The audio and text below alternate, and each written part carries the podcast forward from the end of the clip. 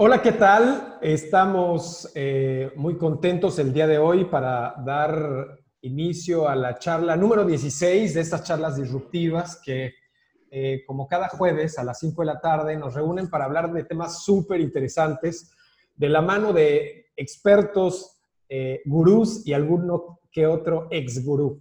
y, en este, y en este momento tenemos de invitado a un mexicano, mexicano radicado en España, que ya está cerca de la década radicando en la madre patria, dedicado, entre otras cosas, a innovar, a construir, em, a construir una eh, plataforma, una gran compañía que es, em, que, de la cual nos va a platicar en un momento más.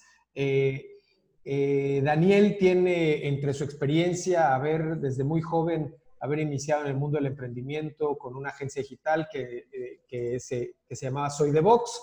Y en, muchos, en mucho de la agenda de emprendimiento eh, e innovación y en esto que le llamaban hace tiempo el ecosistema de innovación y el ecosistema de emprendimiento en México. Eh, y estoy encantado de platicar con él porque además nos une una larga amistad y una muy entrañable amistad. bienvenido, Daniel Amieva a las charlas disruptivas. Muchas gracias, amigo. Tenía tiempo que quería hablar contigo y ahora se ha presentado esta oportunidad. Estoy muy contento. Y bueno, eh, Dani, pues encantado de que estés con nosotros hoy. Eh, todos los jueves platicamos sobre tecnología, emprendimiento e innovación, que es uno de los, que son, que son esta trilogía de temas que a nosotros nos encantan y que promovemos de manera permanente porque creemos y estamos convencidos que eh, es la manera en la que podemos eh, salir adelante como sociedad, como país, pero también como personas. no solamente aplicar la tecnología, el emprendimiento y la innovación para los negocios y las empresas, pero también de manera personal. Y un poco el tema que nos reúne el día de hoy es para hablar sobre innovación respecto de las formas de trabajo. Cuando tuvimos esta conversación hace algunas semanas para organizar esta, esta charla disruptiva, eh, concluimos en construir este, este, este programa que es Holacracia, una nueva alternativa para el trabajo. Y, bueno, la holacracia ya nos, eh, ya nos platicarás en qué consiste eh, y también eh, nos platicarás en dónde estás trabajando actualmente, qué es lo que haces de manera cotidiana, pero que, de lo que ya adelantamos hace un momento que realizas en España este, desde hace varios años. Y, vamos, a, vamos a pensar, vamos a, vamos a conversar sobre eh, los liderazgos, las formas de organización de las empresas y cómo existen estas nuevas eh, maneras de trabajar, eh, que es una que es en específico la holacracia, que tiene mucho, mucho que reflexionar. platicábamos también al principio, antes de entrar online, que las estructuras, de, las estructuras de trabajo y las estructuras en las empresas están inspiradas o han sido inspiradas típicamente con las estructuras militares y estructuras típicamente piramidales y, autocráticas, en donde un liderazgo, eh, un liderazgo es el que hace funcionar eh, a toda la empresa, el liderazgo que premia y que castiga, digamos, esa es una, una, visión eh, militarista del, del liderazgo, pero con el paso de los años y con el paso de las nuevas empresas y la búsqueda de nuevas formas de organización. Hemos transitado al modelo burocrático que hoy en día prevalece en las estructuras de gobierno, este, eh, este modelo que Max Weber estableció a mediados del siglo pasado, en donde, en donde plantea eh, estructuras basadas en, en libros, es decir, lo que dice el libro, hay que hacer las cosas como vienen en el libro,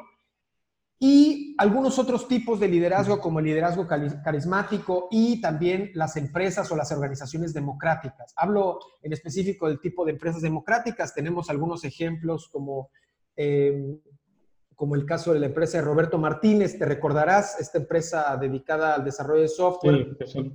Este, Que, se, que se dedica, que bueno, toma las decisiones de manera democrática y construye en el porvenir o construye en el futuro de la empresa a través eh, de, la toma de decisiones compartidas. Pero ahora hay un nuevo planteamiento que es la holacracia y hoy en día evoca esta empresa española eh, de la que te pido que nos platiques a qué se dedica está estableciendo este, en España este nuevo modelo. Cuéntanos un poco, eh, Dani.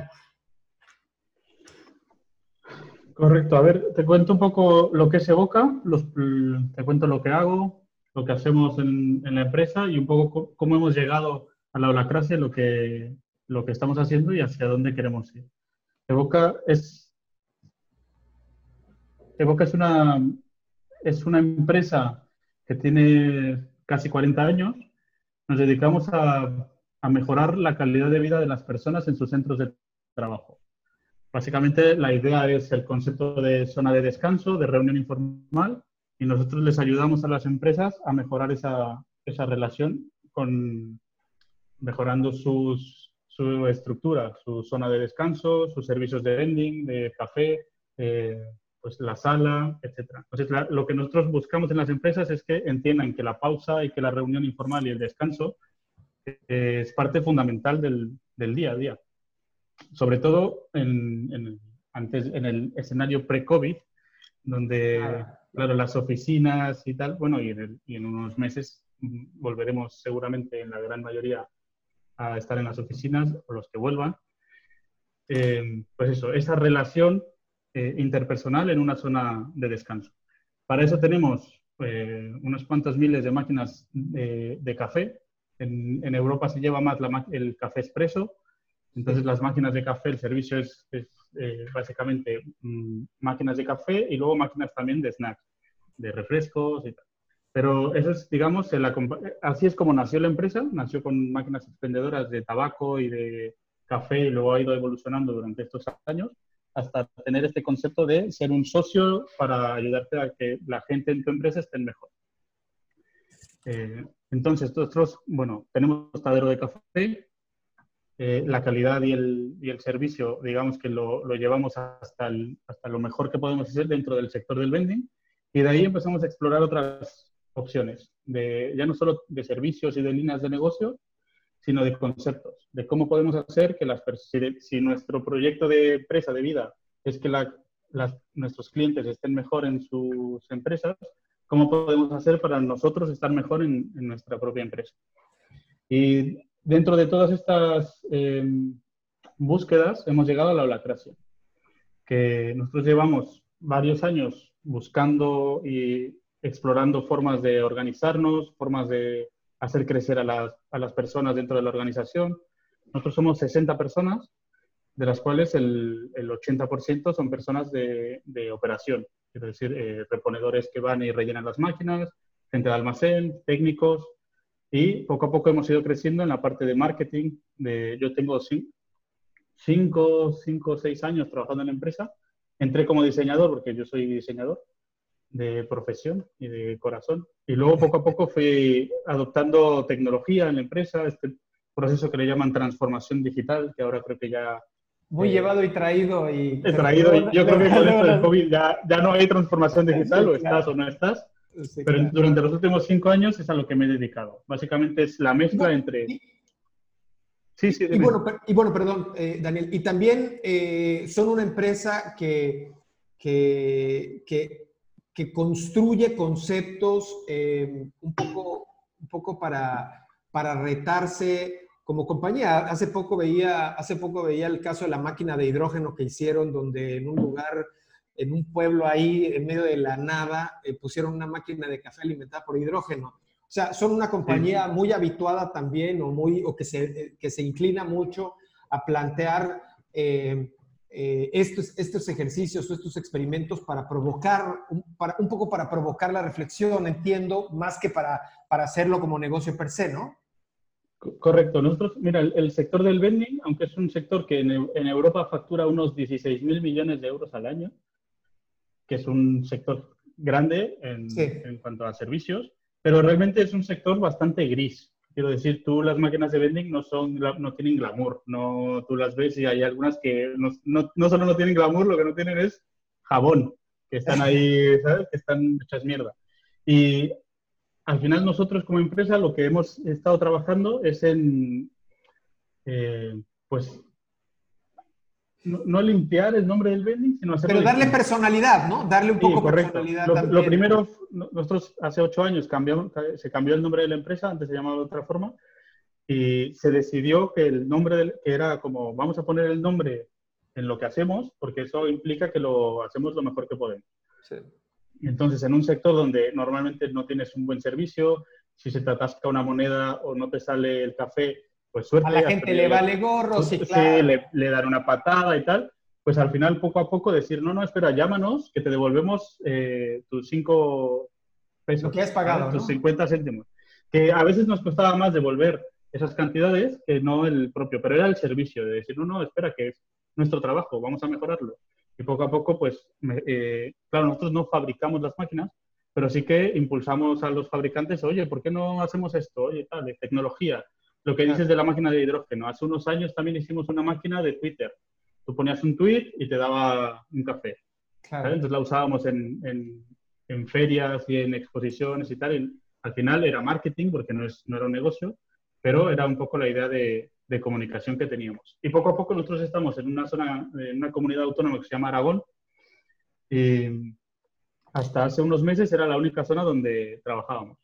Nosotros estamos en una ciudad pequeñita de 50.000 habitantes que se llama Huesca y la ciudad más cercana es Zaragoza, que es la quinta ciudad más grande de España, que tiene, no llega al millón, unos 700.000, 800.000 habitantes. Como Villahermosa, de cuenta? sí, como Villahermosa, sí. Y lo más lejos que llegamos era una ciudad que se llama Lérida, que está en Cataluña, que es más pequeña, unos 200, 250.000. Y ahora, ahora durante el confinamiento hemos firmado el, contrato con el primer franquiciado. Entonces ahora... Ah, ya se están volviendo un modelo de franquicia también, ¿no? Un modelo de franquicia a nivel nacional, que es el sistema que hemos decidido para poder crecer, que nosotros durante los últimos cinco años hemos hecho inversiones que se salían del, del término para el tamaño en el, que, en el que estábamos, ¿sabes? Es decir, oye, eh, pusimos telemetría en todas las máquinas. Quiero decir, pusimos un, un, un modem, un telémetro conectado a Internet con, con M2M, IoT, etcétera, etcétera. Y lo metimos en todas las máquinas. Entonces ahora trabajamos con información en tiempo real. Sabemos las ventas, sabemos los ¿Qué se vende, la rotación? ¿Qué se vende, las rutas, toda la parte logística está, pues, antes... Hay mucha inteligencia, ¿no? Al ser al chilazo, ¿no? A ver qué se acabó. Exacto. Antes, por ejemplo, iba el, gestor de la ruta y decía, oye, en esta máquina, pues yo creo que la próxima vez que voy a venir, pues voy a, voy a necesitar cinco Y oye, pues si acertaba bien y si no, pues o la regresaba o le faltaba o lo que sea. Y ahora hacemos las rutas con información en tiempo real. Nos permite tener una aplicación de pago, una aplicación móvil que hemos desarrollado para tener, pues, eh, recargas con tu tarjeta, tienes puntos, ya no necesitas efectivo, pues un poco esta parte de, digital. Voy a regresar, vamos a regresar más adelante al tema que, mencionabas, que es eh, los escenarios pre-COVID. En los escenarios pre-COVID, el negocio, digamos, eh, bollante, en crecimiento, eh, porque el tema del vending y el tema de la felicidad en el trabajo, que además, este, muy promovida por Harvard, la, la búsqueda de la felicidad también un poco en la evolución de la administración, eh, los, los, valores más relevantes de, de, la productividad, pues eran la productividad, la competitividad, la, eh, la generación de más ingresos, de más ventas, etc. Y ahora la felicidad empieza a cobrar un valor eh, relevante y es ahí donde ustedes están también insertos, no solamente como empresa que, que, que, promueve la felicidad, de hecho se, se, se, ve la vibra en los videos que, que se siente la vibra en los videos que, he visto en internet de la compañía que hay una, muchas eh, que lo promueven, promueven mucho el intercambio, mucho la relación de persona a persona. También leí, escuché por ahí en un video que, eh, la, que cambiaron el discurso o el, hablando de, de, estas palabrejas también recientes, el storytelling alrededor de ya no decirle el muchacho de la máquina de café al muchacho que va y repara la máquina, sino se llama José, se llama Juan, se llama Daniel. Y, y, todo un discurso que es justamente la construcción de historias, pero en la práctica, que eso en los libros luego se escucha bien fácil, pero también es un rollazo eh, aterrizarlo en la ejecución práctica, ¿no? Entonces, ¿cómo, cómo, una, ¿cómo un concepto como la holacracia, que es eh, que, es un concepto este, en donde no hay jefes. Platícanos un poco en qué consiste el concepto y además cómo ha sido implementarlo y, y cómo lo ven ustedes hacia el futuro. Ya nos dijiste, estábamos buscando, si nosotros vendemos esto, pues entonces necesitamos hacerlo hacia adentro para poderlo vender y ser congruentes, ¿no? Exactamente. Este, pero qué, este, eh, cuéntanos del concepto y cuéntanos qué ha sido implementarlo para ustedes. A ver, nosotros llevamos un par de, bueno, llevamos muchos años dentro de este concepto que mencionas de la felicidad y tal, buscando mejorar como personas dentro de la empresa. Y eso al final es, es verdad que es muy fácil decirlo, sí, venga, vamos a ser más felices, pero luego te enfrentas al, al cómo, ¿no? Decir, esto no es dar saltos de alegría y no es poner una mesa de ping-pong o un billar. O eso, es, eso no... No, oficinas tipo Google que se, hacían, que se hacen desde que Google es Google, ¿no? Exacto, de decir, no, mira, nosotros tenemos una mesa de ping-pong, sí, pero el trabajo es una mierda. Pues no, no me hace más feliz tu ping-pong o tu billar. Y al final lo que te hace feliz, yo creo, en el trabajo es el sentido de, del propósito. Decir, ¿para qué vengo todos los días? aparezco aquí y al final, ¿qué, influencia tengo con el trabajo que haga? Puede ser el, desde el director general hasta el gestor de la ruta, el reponedor. Todo el mundo tiene un área de influencia y hasta qué punto se junta con el propósito personal o hasta qué punto me ayuda a ser mejor persona y mejor profesional. Entonces, dentro de esta búsqueda, hemos llegado a un libro de Frédéric Laloux, es un francés, que se llama eh, Reinventando las organizaciones. Y él habla de lo que comentabas al principio, las organizaciones marrones o militares, las organizaciones como las democráticas, que le llaman organizaciones verdes, que son como cooperativas, un poco rayando el tema hippie, ¿no? De todos estamos de acuerdo, comuna y tal. Que al final pues tienen muchas ventajas y otras cosas eh, pues, más difíciles de gestionar. Y hay un, hay un modelo dentro de ese libro que es la holacracia. Eh, que es un, básicamente es como un sistema de organización, un sistema operativo para empresas. Es como un framework, ¿no? Es como un framework. Básicamente es que lo hizo un, programador, ¿no? Un, programador que se llama Brian Robertson, desarrollaba software, entonces está muy ligado a, al tema Agile, Lean, ¿sabes? Esto de empresas ágiles, iterar, y está muy enfocado hacia los sistemas. Eh, entonces, al final, lo que ha hecho es transformar las partes que, las que las partes que forman la empresa, no las personas, sino lo más abstracto, los sí, las estructuras, las jerarquías, los roles, las funciones. Las políticas, las interacciones, y lo ha convertido en una parte mucho más documentada, en un sistema operativo. Él lo que dice es que es un sistema operativo para empresas. Y al final, si lo piensas, durante los últimos 40 o 60 años, la tecnología ha avanzado eh, pues a pasos agigantados, exponencial, eh, etcétera. Y al final, las organizaciones o la gestión de personas sigue siendo igual que hace 60 años. Siendo que tenemos ahora mucho más acceso a información, mucha más opción de trabajo, eh, globalización. Ahora con el COVID dices, oye, ¿por qué voy a estar en una empresa si puedo estar en cualquier empresa en cualquier parte del mundo? ¿no? Claro. Con sus, con sus matices, ¿eh? sus, sus, variables, sus cosas. Entonces, eh, puestos a desarrollar la empresa de parte, ya no, ya no la parte de rentabilidad y de, y de procesos, que eso lo hacíamos con la digitalización y con eh, los datos, dijimos, ¿cómo podemos mejorar la parte de las personas? Y entonces, en noviembre del año pasado, decidimos, después de muchos meses de probar, de hablar y de tal, encontramos a la persona que nos gustaba para que nos acompañara en el camino, que es un francés que se llama Vincent Lagalay, Lagalay eh, que habla perfecto español, pero está en Francia, porque Holacracia es, es americana, Brian Robertson son americanos, pero sobre todo su, mercado está en Europa del Norte. Eh, Ámsterdam, Holanda, Suecia, Alemania, son pues, donde más éxito han tenido, también por la cultura de, la, de la gente. Entonces, en noviembre del año pasado empezamos con el proceso de la clase, que es básicamente eh, entender la estructura de lo que forma la lacracia, que es, digamos que es como un juego de mesa. Entonces, lo que te da es unas instrucciones, unas reglas del juego, que se llama la constitución, y el, primer... El primer... Es como el lenguaje, ¿no? Como el lenguaje, hablando, haciendo el, La documentación de la API. ¿Sabes? Decir, oye, mira, esto es el, estas son las palabras, estos son los procesos. Y al final, con una estructura sencilla de procesos y de conceptos, te da la flexibilidad para tú armar la empresa como tú quieras. Eso es lo, eso es lo potente de la holacracia. Te dice, estas son las reglas del sistema operativo, estas son las partes de los, o sea, los roles y los procesos que ahora te los cuento.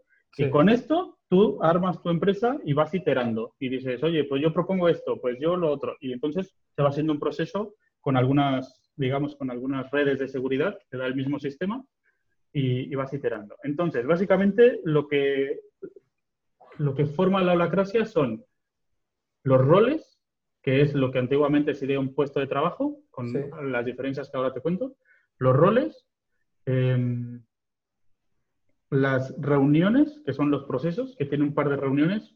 Digamos, tú puedes reunirte como quieras, pero dentro del sistema hay dos tipos de reuniones. Una que es la reunión táctica, que, es una reunión operativa, muy, muy, eh, muy de resolver problemas, ¿no? Muy influenciado por el desarrollo de software. Es proyecto abierto que te detiene, o sea, ponerte en común un daily o un weekly o cosas que tienen mucho, mucho componente de desarrollo de software, aunque no tiene, o sea, no... Entiendo perfecto, sí. Luego, el... Eh, las reuniones tácticas, luego... Los roles, las reuniones tácticas y la, la otra reunión son las reuniones de gobernanza, que es el único sitio donde puedes modificar responsabilidades de, de la gente. Entonces, tienes los roles, que es lo que antiguamente podría ser un puesto de trabajo, pero lo importante aquí es que los separas de la persona. Entonces, por ejemplo, yo ahora mismo, hacia afuera en Evoca soy el director de, marketing, pero hacia adentro yo ya no, ya no tengo el puesto de director de marketing. Tengo una serie de roles que al final tienen unos propósitos. Y que están vinculados a tu área de experiencia, ¿no? Pues, obviamente. Sí, pero son mucho más flexibles que un puesto de trabajo porque tú no tienes tres puestos de trabajo en una empresa. Tienes uno y luego vas acomodando cosas ahí que se supone, que se supone son parte de tu trabajo.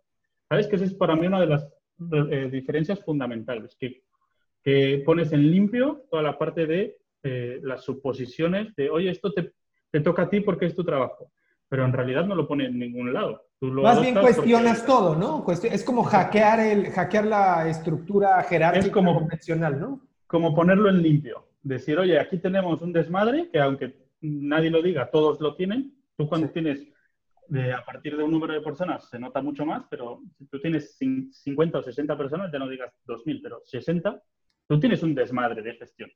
Porque la gente supone cosas, espera cosas, eh, etc. Y, entonces, y esas comunicaciones de espero esto de ti como director de marketing o como cualquier puesto, no son tan fáciles de tener, porque están muy ligadas a la persona. Entonces, en la holacracia, separas eso y es un rol. Y el rol no está junto a la persona, sino que puedes, eh, en un momento dado, jugar un rol. Y cuando se acaba la necesidad de ese rol, pues puedes jugar otro. por, ejemplo, hoy, por ejemplo, hoy, hoy tú estás a cargo de construir la, la próxima campaña de marketing digital, pero el día de mañana vas a estar a cargo de resolver cómo la logística de no sé qué, porque ahí hay un problema que hay que resolver y necesitan que tú, como tienes ciertas habilidades, lo resuelvas, ¿no? ¿Es así? Eh, exactamente. Y, lo pones en limpio. Ya no es, oye, Dani, como a ti se te dan bien las computadoras, ¿por qué no haces lo del Business Intelligence? Es, oye, yo tengo una tensión, que ese es otro de los conceptos importantes. No, eh, una tensión es la diferencia entre lo que es y lo que puede ser. Sí, la tensión, ¿no? sí. La tensión, imagínate que tú tienes una liga y la estiras y dices lo que es ahora mismo y lo que puede ser. Y esa diferencia al final es energía, que, es que si no la pones en limpio y no tienes un, un idioma en común en la empresa, gastas energía en decirlo de la, oh, pues no, no, se vaya a enojar porque le voy a decir no sé qué, tal. Pues en lugar de usar esa energía para tonterías, la usas para construir. Entonces, la holacracia te da el sistema para tú poder hacer propuestas para solucionar esas tensiones. Dices, oye, yo ahora mismo eh, tengo, voy a poner ejemplos así muy que se vengan a la cabeza, pero pueden ser desde auténticas tonterías hasta cosas muy, muy profundas de sistema. Entonces dices, oye, yo necesito que se impriman las etiquetas de las bolsas de café. Y esto se supone que le toca a no sé quién, pero no está claro. Pues oye, yo tengo una tensión, creo que podría ser mejor y lo propongo. Y lo propongo con, con un sistema, que es la reunión de gobernanza. Que ahora te cuento que si no, igual es un poco raro de, de entender. Y entonces, cualquier persona de la empresa, si ve algo que puede mejorar, tiene los mismos elementos para proponer una solución. No es me quejo, no es esta es una mierda y oye, ¿por qué no alguien imprime? No, no. ¿Qué propones? ¿Y cuál sería el siguiente paso? Y Hay una verbalización de la propuesta, ¿no? O sea, no es, no es una queja, no está construida desde la queja, sino yo propongo que se haga tal cosa y yo me hago responsable. Un poco jugar también con la... Puedes, al principio no estás acostumbrado y entonces construyes desde la queja. Si esto es una mierda, vale, ¿qué propones? Y ya cuando dices, ¿qué propones? Es como, espera, espera, no, no, no propongo nada. Entonces... nada más quiero decir que es una mierda. nada más quiero quejarme.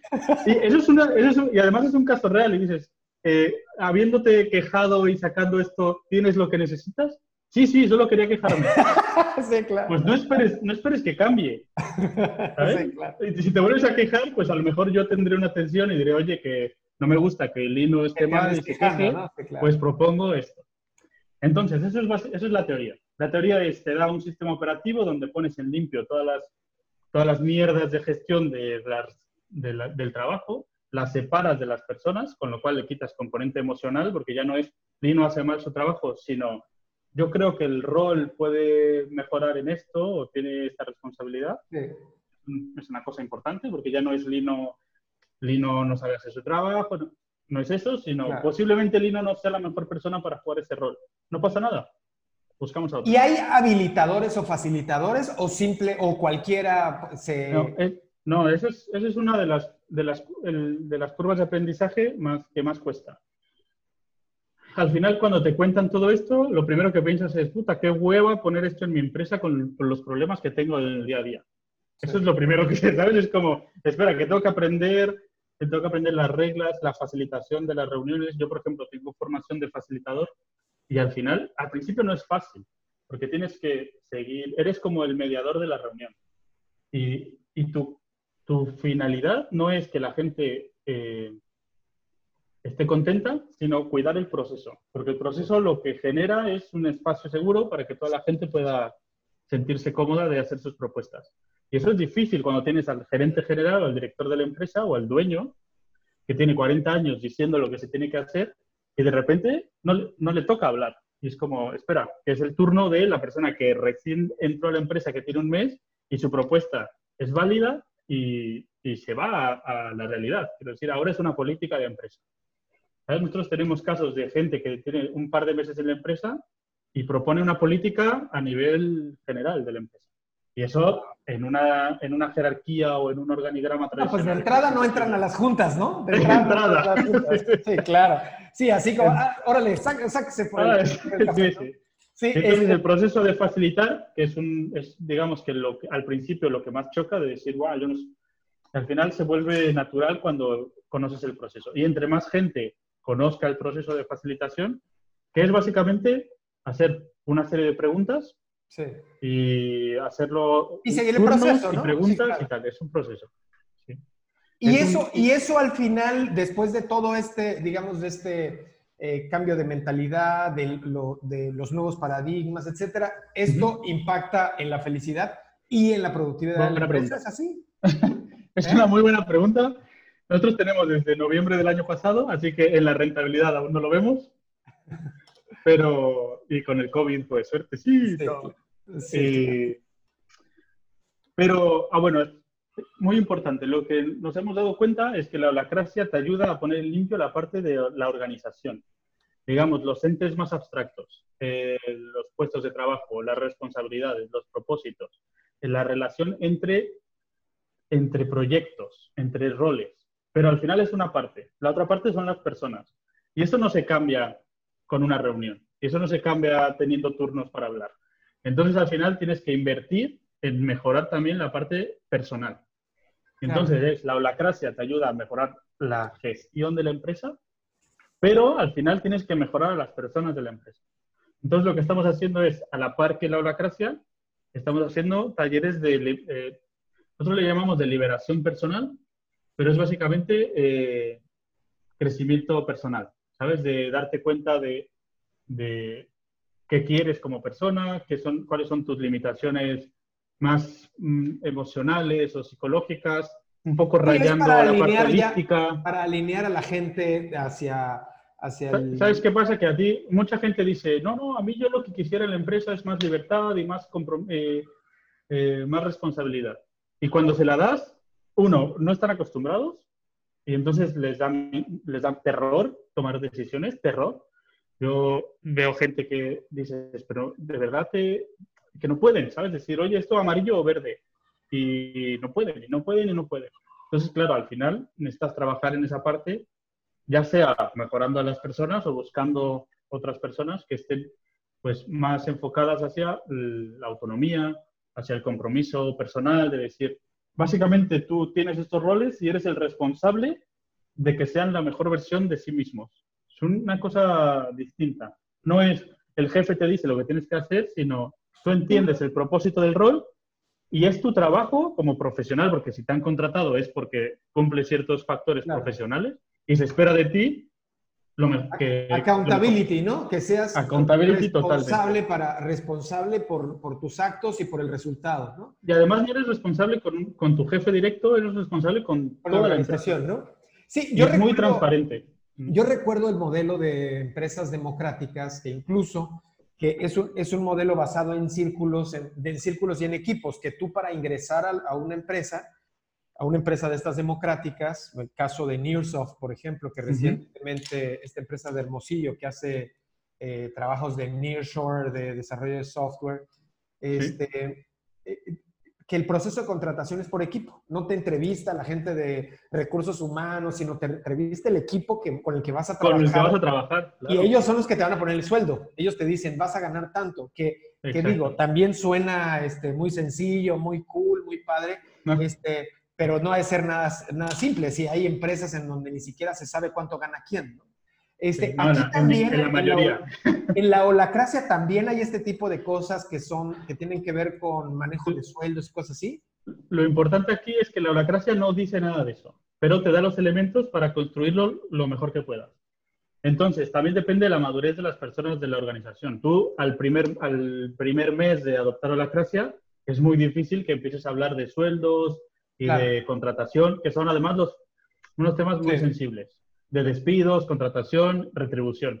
Todo lo demás, pues oye, pero a mí no me toques la nómina. Sí, claro. Pero conforme va madurando la gente y se va dando cuenta que su, su decisión y por lo tanto su criterio importa, también es verdad que cambia, porque a lo, a lo mejor a- si tú de entrada le dices a alguien, oye, ¿tú estás eh, contento con tu sueldo? No, no, no, yo quiero ganar más. Vale. ¿Cuánto más? No, no, pues eh, yo gano mil, pues tres mil. Vale. ¿Tú crees que tu trabajo vale tres mil?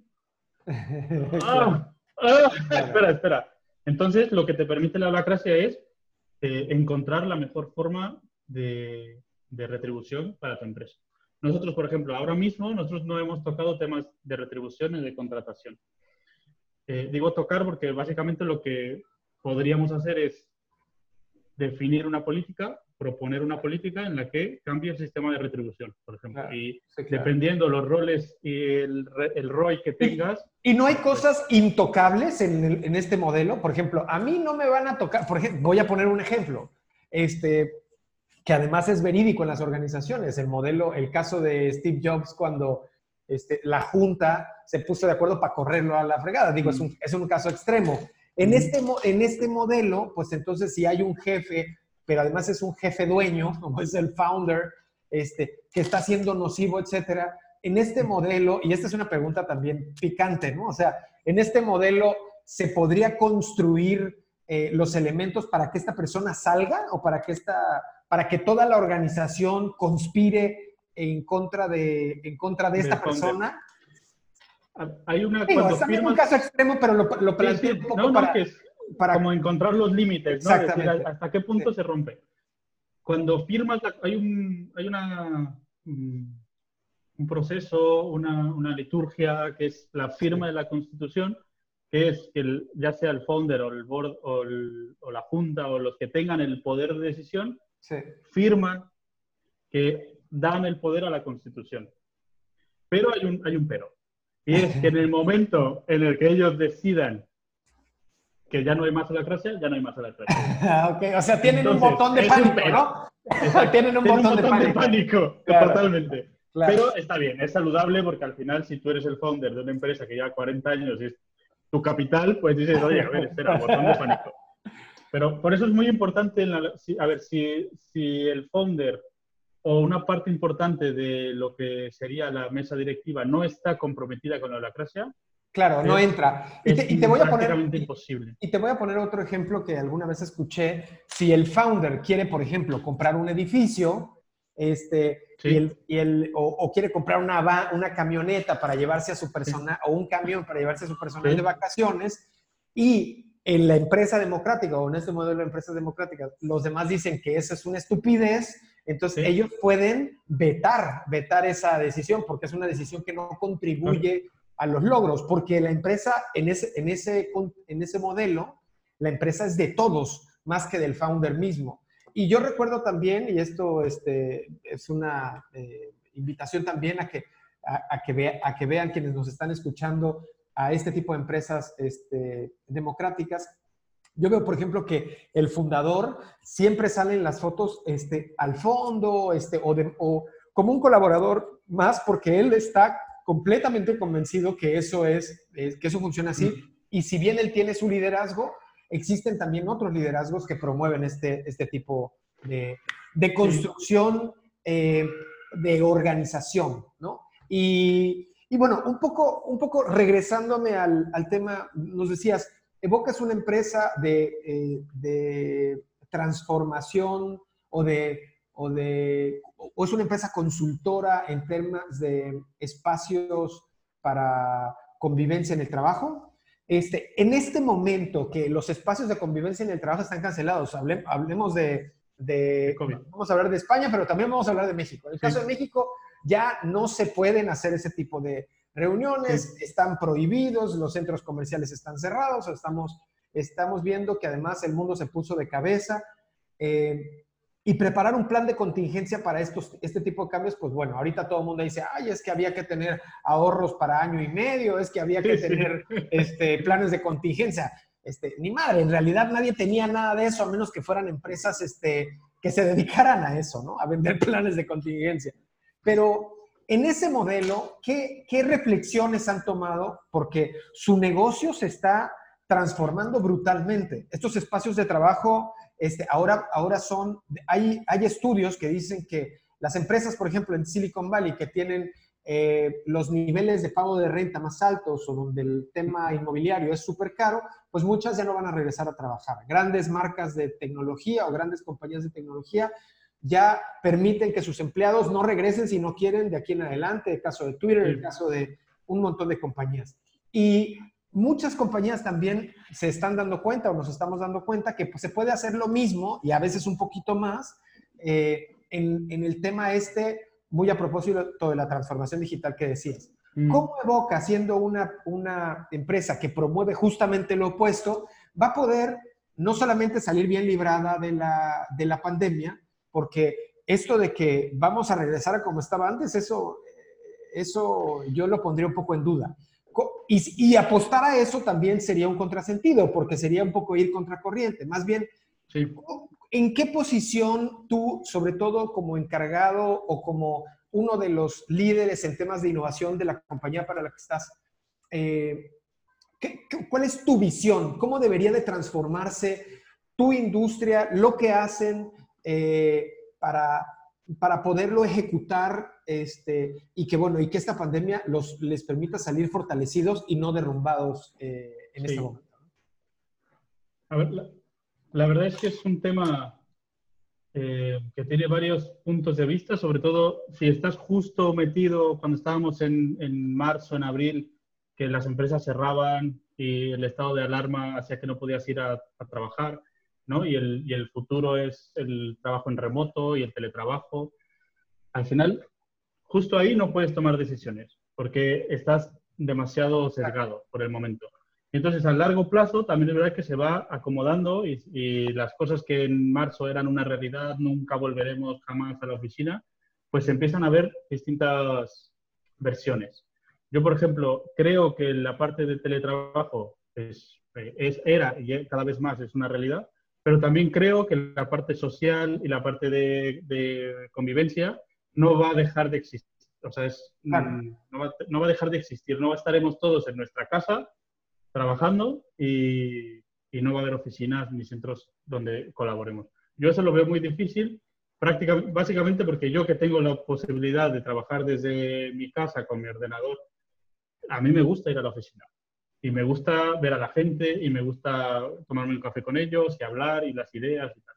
No quiere decir que, que me niegue a, oye, no, no, que esto todo va a volver a la normalidad, no es así. Eh, pero sí que tenemos la posibilidad de entender qué es lo que podemos hacer mejor, porque que no, o sea, que cuando decimos que trabajamos mejor en casa, es que no teníamos buenos hábitos de trabajo en la oficina. Porque ya me interrumpió, porque estoy ya está gritando, porque oye, que no sé qué, pero debemos de construir eh, organizaciones más maduras y personas más responsables. Y entonces puedes tú estar trabajando desde tu casa, pero también puedes ir a la oficina y puedes tener mejores hábitos de trabajo. Y la holacracia y otros sistemas, no solo la holacracia, te ayudan a tener un esquema o una estructura, un sistema en tu organización donde puedes, ya no depende de una sola persona, el líder visionario, encontrar la solución, sino que la gente que está, oye, mira, yo en este cliente veo que podremos hacer esto. Y entonces la empresa pasa de ser un cuello de botella, donde si tienes la fortuna, como Evoca, de tener un founder visionario que tiene casi, casi que parece que tiene todas las respuestas a todos los problemas, que no es verdad, porque es imposible, porque no tiene el pulso, el detalle, pasas a ser una empresa muchísimo más flexible. Y entonces eh, dices, oye, mm, ya no depende de tres personas encontrar la solución tienes la madurez o trabajas para tener la madurez suficiente para irte acomodando al contexto. Y eso yo creo que al final terminará siendo un modelo normalizado, donde ya no puedes contar con que de 40 años vas a estar exactamente igual, que no sabes dentro de dos meses si vas a existir o no. Y Entonces, el camino es trabajar en la madurez de las personas y de la organización. Y entonces creas organizaciones flexibles que el problema de las, de las pandemias y de los cisnes negros, que las, las estructuras, las organizaciones son tan estrictas, tan poco flexibles que se rompen. Y dice, oye, que no sabemos hacer, hacer las cosas porque si no está el jefe encima, de, encima mío, no trabajo. Pues entonces tu problema no es la pandemia, tu problema es más otra cosa. Claro. Oye, eh, Dani, y decías, y decías hace un momento que la holacracia como, como framework, como plataforma, surge en Estados Unidos, pero se implementa en el norte de Europa, especialmente este, en Suecia, especialmente en Austria. Este, ahora mismo, bueno, empieza a entrar a Países Bajos, empieza a entrar a España. ¿Cuál, cuál es? Y, y, esto da cuenta también de que en estos países hay una eh, prevalece, bueno, cierta apertura para poder incorporar nuevos modelos o nuevas formas de organización. Eh, tú, sabiendo y conociendo las organizaciones en México, conociendo también el modelo eh, eh, latinoamericano, hace un tiempo escuchaba yo que justamente, justamente que la palabra accountability este, no tiene traducción al español, este, que yo diría responsabilidad, pero en realidad no tiene el fondo que tiene contabilidad. Exacto. Pero, y, y, eso significa, o esto, esto lo digo a propósito, que mucho del lenguaje, eh, del lenguaje de la responsabilidad, del lenguaje del hacerse cargo, este, ni siquiera está en nuestro idioma. Por eso, por eso a veces es muy complicado. Eh, y pongo también otro ejemplo. Cuando algo, se, algo cae de, cuando algo, tú tienes algo, una taza de café, hablando de boca, eh, sobre la mesa, pegas un manazo y se cae la taza de café, dices, te cayó. No, dices, no la tiré. No la tiré. Este, porque estamos muy habituados a ese tipo de lenguaje. Y así crecemos, así crecen los niños, así este, crecemos todos. Este, eh, por ejemplo, en el inglés es más complicado hacer la construcción lingüística del, eh, de, que algo lo, de, de, que algo se cayó, sino más bien lo debes de decir, lo tiré, ¿no? Entonces, con esto en mente, ¿cuál sería el reto para México, para Latinoamérica, eh, eh, para poder establecer este tipo de modelos? Si bien en el caso de, el caso de Europa, bueno, en el caso de España en específico, ya de por sí es un reto en sí mismo, este, porque pues es un eh, país sí, hispanoparlante, Este, ¿Cuál sería el reto, para, el, reto en México eh, puntualmente para establecer este tipo de modelos, la holacracia o las empresas democráticas en general? ¿Cómo lo ves tú desde ahí? Yo creo que la, parte que comentas de la responsabilidad, al final eh, parece que es la gran debilidad de, ¿no? de las culturas latinoamericanas, de que, ah, no me hago cargo, que, se, que lo solucione nadie. Y creo que es eh, bien trabajado, es la única forma de que pueda realmente competir en un mundo globalizado. Quiero decir, que parece que es la gran debilidad, pero haciendo un esfuerzo en mejorar la parte fundamental de eso, creo que tiene todos los elementos, la cantidad de gente, de recursos, de estructuras y tal, para dar el salto. Lo cual es fácil, ¿no? Quiero decir, se requiere pequeños, pequeños pasos y gente que se atreva y gente que diga, oye, no, yo en mi empresa lo voy a, lo voy a adoptar. Y posiblemente esta parte de globalizar y que mucha gente que estaba concentrada en grandes ciudades y que parecía que pasaba todo ahí, empiece a buscar sitios donde explorar y donde crecer, creo que puede empezar a llevar a, lugares donde se vive pues, más barato, con mejor clima, con más recursos, donde a lo mejor tú pones una empresa en Silicon Valley y es 10.000 veces más competir, más difícil competir con los de al lado porque son todos unos máquinas, que a lo mejor te vas a, a Mérida y dices, oye, pues aquí igual es más tiene otras dificultades, ¿no? De gestión de, de gobierno, de, de recursos y tal.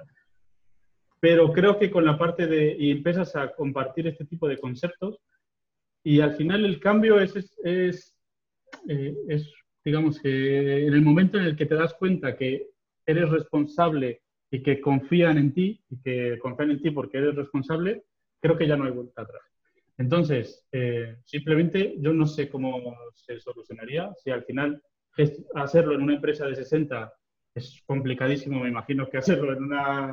de 50 mil, sí, claro. Es, es pero sí que es verdad que si, cuando lo hace una empresa y tiene éxito o no, pero algún otro se atreve y dice, ah, mira, pues esto parece que es el camino. Y otro empresario dice, oye, pues yo también me animo, ¿cómo lo hacemos? Y haya más gente hablando de esto, que parece como muy eh, first world problem, ¿no? De decir, no, a ver, sí, tú eres feliz en el trabajo, pero porque vives en no sé dónde. Pero en realidad no depende de dónde vivas. Sí que ayuda al día a día, pero en realidad no la felicidad de tu felicidad no depende de nadie más que de ti. Y suena súper, sí. eres tú y tal, pero es que es verdad. No, o sea, nadie te va a decir, toma, eh, Daniel, eh, te toco con esta varita mágica y eres feliz. Eso no pasa. Es un trabajo súper personal y al final entre estos conceptos y estas estructuras son solo, pues, eh, digamos que piezas que puedes juntar y si estas te cuadran y, oye, esto tiene sentido para mí y encuentro eh, cómo trabajar en, en, mí mismo, pues bien, pero hay otras. ¿Sabes? La holacracia no es la respuesta a nada, sino una pieza que puedes usar para darte cuenta, hacer una reflexión y decir, ok, realmente quiero, o sea, no solo es de boca para afuera, de decir, sí, sí, vamos a ser felices. No, no, estoy dispuesto a, pagar el precio, ¿no? A pagar el precio y cuando te das cuenta que sí, porque de por sí pagas precios más altos porque eres miserable en tu empresa, pues dices, pues esto es más fácil. Sí. Esto es más fácil, aunque parezca más difícil. Sí, los costos de las facturas que hay que pagar, que al final las pagas tarde que temprano, pero algunas, eh, algunas no estás dispuestos a dispuestos, dispuesto a pagarlo porque el resultado eh, te causa temor o no conoces el resultado que va a ser, que puede ser un resultado diferente.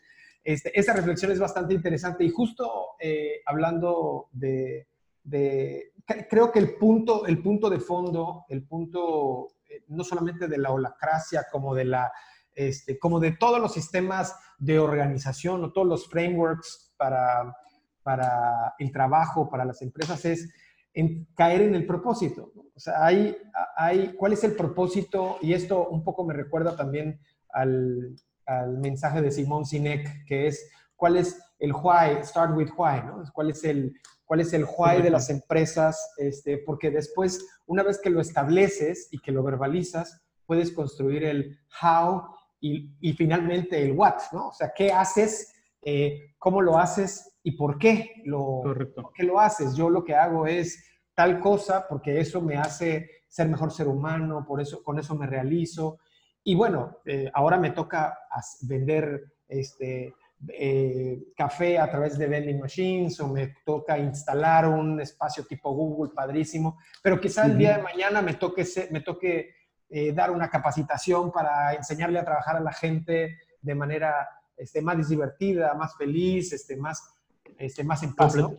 Completamente de acuerdo, porque no es, eh, ¿cuál es tu propósito? ¿Vender café? Porque ese es un propósito pues poco inspirador y con poco trabajo de fondo.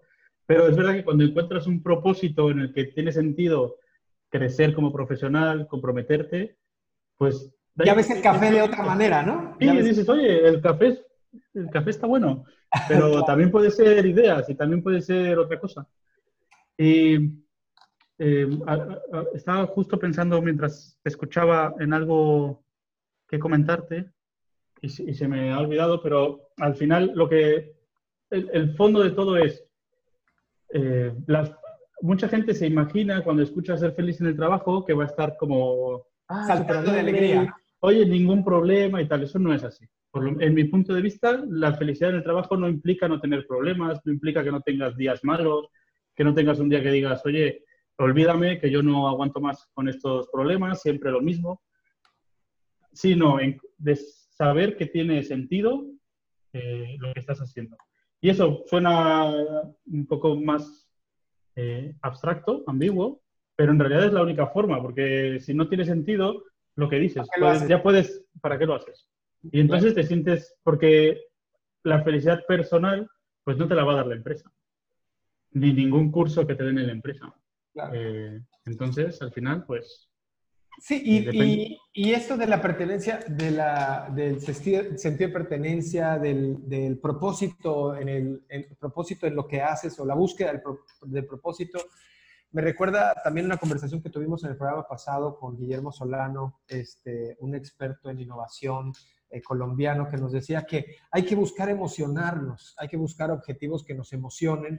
Y, como decías, no es como que, te, como que dé una gran emoción vender café, pero cuando vendes este bienestar, vendes felicidad, vendes la posibilidad de, de que las compañías se transformen a través de tu intervenir este, y ganar dinero por eso, caray, pues eso encontraste ya una, eh, pues una de oro, ¿no? Es más fácil construir sobre eso, sobre un propósito inspirador, que no sobre eh, vamos a ganar dinero y gasta menos y Eso es lo de menos.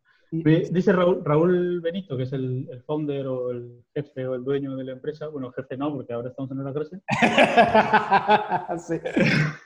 Tiene una frase que a mí me gusta mucho que dice, las empresas como las personas, quiero decir, las personas no existen para respirar. Tú no vienes al mundo a respirar. Pero si no respiras, te mueres. Las, empresas no vienen al mundo a ganar dinero. Si, ganan dinero, si no ganan dinero, se mueren. Pero el fondo, ese es, el propósito de los accionistas, ganar dinero. Pero de las empresas, de la comunidad de personas que todos los días trabajan para un propósito, no puede ser ganar dinero. Porque es como si dijeras, ¿cuál es tu propósito en la vida? No, yo respirar. Si respiro, estoy.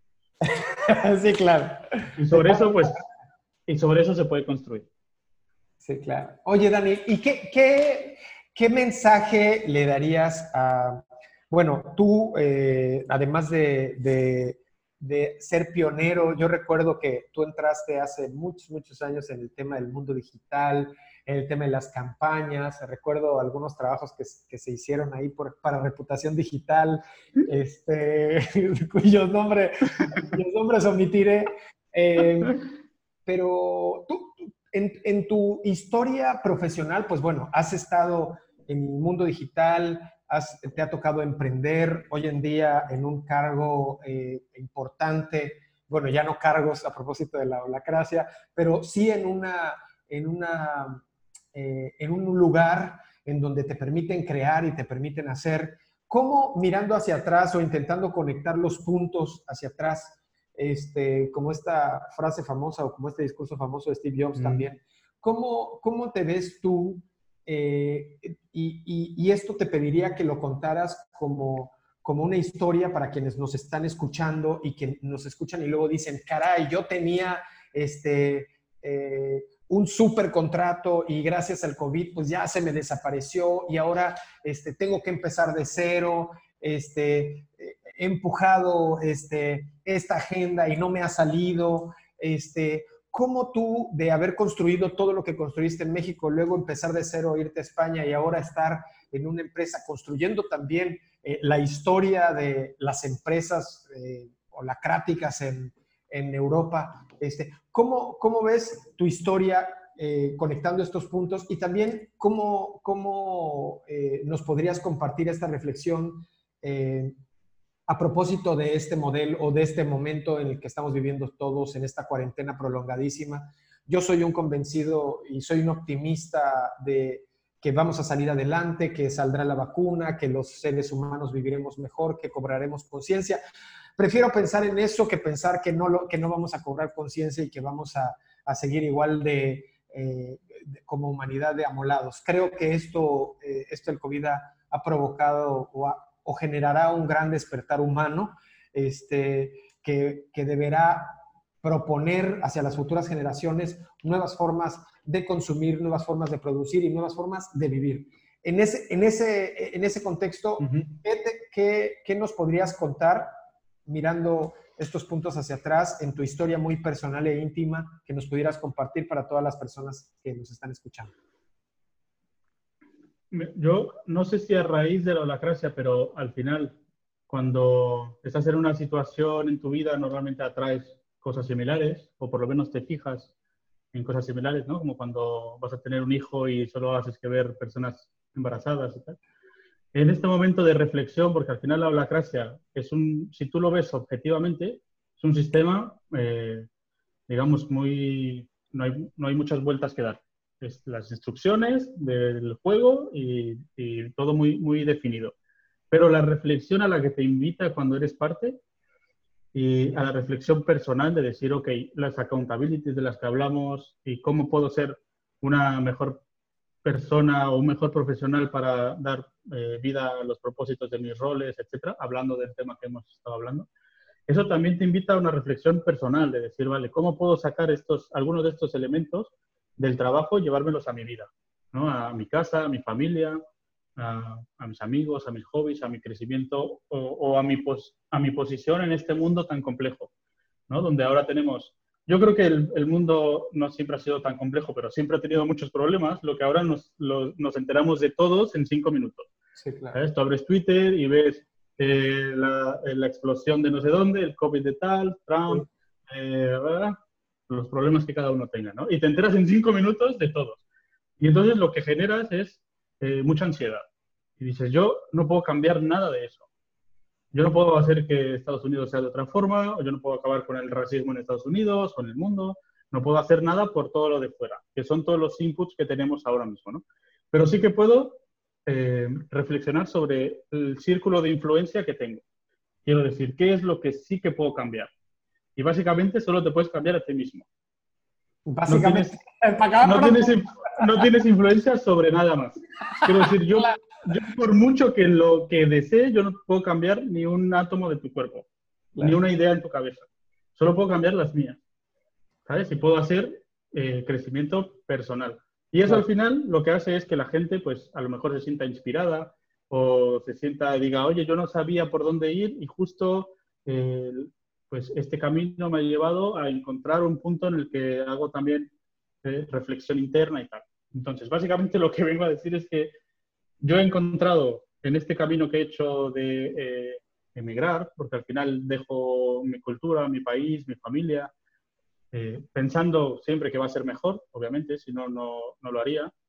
Y, y, me doy cuenta que mmm, te traes tus ilusiones, pero también te traes tus miedos y te traes tus demonios y tus monstruos y al final eres la misma persona estés en donde estés. Y, y, no va a haber ningún cambio externo que sea que tú seas mejor. Entonces, no va a ser, cuando estaba en México, podía pensar, no, es que a mí lo que me hace falta es ganar más dinero. O, no, pues vivir en un, en un mejor país. Sea, sea lo que sea que eso significara en ese momento, ¿no? Porque a lo mejor ahora digo, pues eh, en algunas cosas eh, extraño mucho México, ¿no? O, los precios que he tenido que pagar de estar lejos de mi familia, de mis padres, de mis hermanos, de mi cultura, de mis amigos, que son cosas muy finas, pero que al final están ahí, ¿no? Y, me doy cuenta que estás donde estás ahora en otro sitio y si sigues pensando, no, pues ya estoy aquí, pero cuando tenga no sé qué y tal, y al final eh, se te vuelve un sin vivir. Y lo único que puedes realmente cambiar y ser consciente de que quieres que sea mejor es tú mismo. Entonces, con todo este cambio de organización que parece todo muy hacia afuera, vamos a cambiar a los demás, te das cuenta que lo único que puedes cambiar para que sea mejor es tú mismo. Y suena como a un poco choro de gurú, de tú puedes y tal. No, no es eso, es que si, si tú mejoras ya no solo tus hábitos de alimentación, de sueño, de limpieza y tal, pues son pequeños hábitos que van construyendo tu vida. Y entonces te vas dando cuenta de pequeños cambios y vas diciendo, ok, eh, yo quiero ser mejor, pero no puedo ser mejor eh, cambiando a mi pareja. ¿no? Ah, es que yo soy infeliz porque mi novia no hace lo que quiero. Pues suerte, eh, no, vas a ser feliz nunca en la vida. Y si no eres feliz, posiblemente lo que hagas es hacer que los demás tampoco Proyectar infelicidad también. Por lo menos intentarlo, porque al final no puedes, pero intentarlo, ¿no?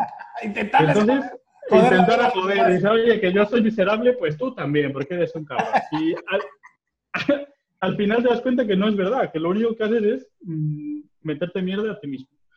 Entonces, estos conceptos de responsabilidad, de estar mejor, de felicidad, te llevan invariablemente, eh, vayas por el camino que vayas, vayas por la meditación, por el budismo, por la cristianidad, por, vayas por donde vayas, te llevan hacia, hacia adentro. Entonces es la única manera. Entonces estoy en ese punto en mi vida, en el que digo, no importa si estoy en México, en España, en Alemania, en Londres, soy la misma persona con los mismos sueños y los mismos demonios. Entonces, al final no es, no es de afuera, nunca es de afuera. Oye, Dani, pues qué, qué padre plática, de verdad que te agradecemos mucho el tiempo. Eh, ha sido eh, una sorpresa transitar desde modelos, desde modelos de organización, hablar de empresas, hasta hablar este, de manera muy íntima y muy personal. Eh, te vamos a invitar nuevamente este, para hablar sobre muchas otras cosas más que haces dentro de la compañía. Este, te quiero pedir una frase, una frase, siempre cerramos el, programa con una frase final, eh, una frase para, este, yo, yo, siempre digo, una frase matona. Este, nuestro tema fue la holacracia como un eh, nuevo modelo de trabajo. Una frase eh, final matona con la que pudiéramos cerrar el programa número 16 el día de hoy. Dale. Una frase matona. Creo que juntando un poco lo que hablamos de la organización y luego la parte más personal, creo que lo podría cerrar la entrevista, que además me ha gustado mucho y te lo agradezco, podría cerrarlo con, eh, mm, si tú buscas el mejor lugar para trabajar, la mejor empresa, los mejores compañeros y tal, no importa lo lejos que te vayas, el mejor lugar para trabajar lo construyes tú. Ah, qué bonito. eso es invariable. Qué bonito, qué bonito. Pues, mi querido Dani, te mandamos un abrazo hasta la madre patria. Cuídate mucho y estamos en contacto. Eh, nos vemos a todos los que nos siguieron el día de hoy, eh, que nos escucharon. Nos vemos en el programa número 17, en el próximo jueves de charlas disruptivas. Muchas gracias a todos. Gracias.